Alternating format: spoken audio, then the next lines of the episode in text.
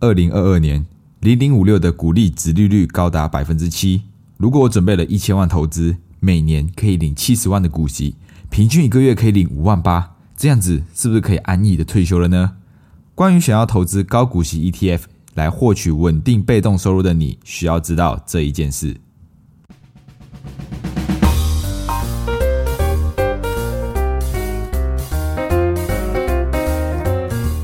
卡巴，欢迎回到台马小菜，小菜一盘五十元系列，我是迪翁，一位漂洋过海来到台湾的马来西亚人。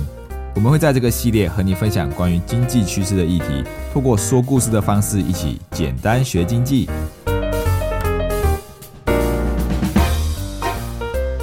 嗨，各位听众朋友，大家好。最近股票市场最热闹的话题，应该就是辉达 （NVIDIA） 啦。ChatGPT 的出现哦，为 AI 运算带来了无限的商机。而 NVIDIA 呢，它就是 AI 晶片的霸主啊。随着 NVIDIA 股票的暴涨，台湾的加权指数也创了将近一年来的新高，带动了这个股市的热络啊。那到底 NVIDIA 股票上涨关台湾什么事情呢？原来 NVIDIA 的晶片供应链就是台湾的护国神山台积电啊。而这个台湾加权指数里面哦，占比最高的就是台积电了，占了百分之二十七啊。所以台积电上涨，加权指数多少也会有所变动啊。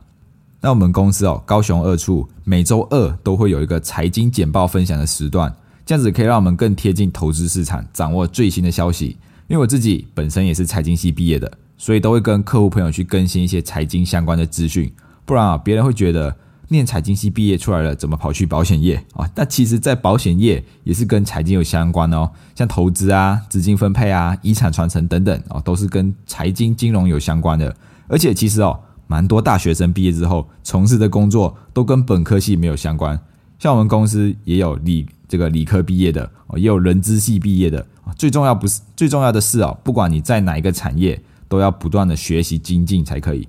所以，我们每周二就会有这个财经简报的分享，每个人整理好资讯之后，就可以直接分享给大家啊，就可以很节省时间。那刚好呢，我就在这一次的简报行销分看到了一篇很有趣的内容，而且看完之后就会有那种哇。真的假的？哦，超乎想象的感觉。那它的标题就写着“定期定额投资零零五零最夯”啊。这一篇报道的内容其实没有什么值得惊讶的事情，而是我在找其他资料的过程中发现了一些有趣的内容。那这个资料来源是绿角财经笔记哦，是一个台湾蛮有名的财经布洛克前辈，所以大家有空也可以去看看他的 blog。那今天呢，我就来分享我看完这两篇内容之后整理出来的一个心得。那先从这个简报内容开始说起，定期定额投资零零五零最夯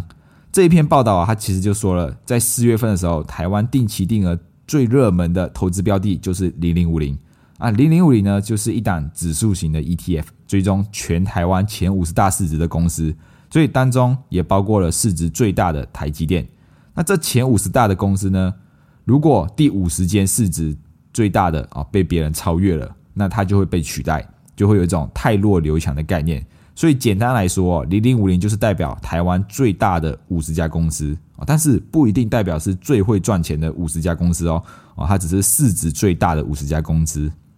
那排名第二名的呢，就是零零五六高股息 ETF 哦，这个标榜着会配发呃会配发这个高股息的 ETF，它投资了一篮子配发高股息股利的公司。那这其实也表示了这个台湾人的投资爱好啊，就是喜欢领利息、领股息这一种被动式收入。尤其是对于那些想要创造被动式收入的投资者、投资人，或者是想要赚取稳定现金配息的退休人士来说，首选的 ETF，大家可能都会想到零零五零高股息 ETF。那这也让他位居了这个定期定额投资的第二名哦，因为它标榜就是高股息嘛，可以领很多钱，就是适合退休人士。尤其是哦，在去年二零二二年，零零五六的股利值利率高达了七点一七趴，也就是说，今天如果我准备了一千万，每年我可以领到七十万的股利，那平均一个月可以领到五万八千，哇，是不是我就可以安心的退休了呢？但是呢，关于想要投资高股息 ETF 来获取稳定被动收入的你，你需要知道股利值利率背后的这件事情。首先呢，我们来看一下哦，零零五零跟零零五六的股利值利率，哦，这个股利值利率哦，其实就是每股股利除以每股股价。哦。举例来说，二零二二年零零五六平均的股价是二十九块三，那二零二二年配发的股利就是二点一块。哦，每每股配发的股利是二点一块，所以我买一股二十九块三的零零五六，我可以获得两块一的股利。啊，就可以得出这个股股票的值利率就是七点一七趴。那我们从最近十年的历史数据来看，零零五六的股利值利率哦，最低三点六一趴，最高来到了七点一七趴，十年平均五点二哦，其实算是非常的高啊。但是零零五零呢，零零五零的股利值利率最低一点二八趴，最高四点零九，十年的平均二点九六趴，连美元定存的利率都不如啊。从股利值利率这个数据来看哦，如果是想要退休稳定领股息的投资者、投资人来说哦，一定会选零零五六高股息 ETF 吧。准备了一千万，平均股利值利率五趴，一年也有五十万的股利可以拿，当然是选择零零五六啊。但是呢，标板高股息 ETF 真的像我们所想的那样可以配发高股利吗？我们来做一个实验，一起做小叮当的时光机，回到十年前，大雄跟胖虎。准备了一千万，准备要退休。大雄呢选择把所有的钱一千万都投入零零五六高股息 ETF，而胖虎呢他就选择一千万都投入零零五零。那十年之后到底会有什么样的差距呢？零零五六在二零一三年的时候平均股价是二十三点五块，零零五零平均股价是五十六点二块，所以大熊的一千万可以买到四十二万五千五百三十二股的零零五六。胖虎的一千万呢，可以买到十七万七千九百三十六股的零零五零。那在二零一三年的时候，零零五六的股利值利率是三点六一趴，也就是说大熊啊，单年度可以领到三十六万的股利。那零零五零的股利值利率只有二点四趴，所以胖虎他只能领到二十四万。时间来到了二零一六年，更惨。二零一六年的时候，零零五六的股利值利率有五点六七趴。大雄当年可以领到五十五万的股利，零零五零的股利值利率只有一点二八趴，胖虎只能领到十五万，哇，相差了三点六倍，真是很可怜啊。那从二零一三年开始哦，零零五六的这个股利值利率一直都是超过零零五零的，但是呢，彼此的这个差距哦有越来越小，一直到了二零二二年，也就是去年，零零五六的股利值利率来到了七点一七趴。零零五零的股利值利率还是只有四点零九趴，不过大雄领到的股利有八十九万，胖虎领到的股利有八十八万，他们只差了四千块而已。诶，奇怪了，零零五六的股利值利率明明有七点一七趴这么高，零零五零的值利率只有四点零九，为什么零零五零的股利跟零零五六差不多啊？这个就是很多投资人都忽略了股利值利率的重点。刚才前面有提到哦，股利值利率是每股股利除以每股股价，所以我们可以知道哦，投资者拿到的股利其实是根据股票的价值还有股利值利率这两个变数决定的。如果一个标的它的股利值利率很高，但是股票的价值很低，那投资者拿到手的股利就不会很多。这个就是零零五六的状况，这个值利率虽然很高，但是股价不怎么上涨啊。那如果一个标的的股利值利率很低，但是股票的价值很高，投资者拿到手的股利也就会变多了。这个就是零零五零的状况，值利率虽然不高，但是股价一直持续的上涨。这个哦，这个感觉就有点像是本金很小，就算报酬率很高，你赚到的钱也不会很多。但是如果你本金很大，就算报酬率很小，你赚到的钱也会很多啊的的这种这一种概念啊。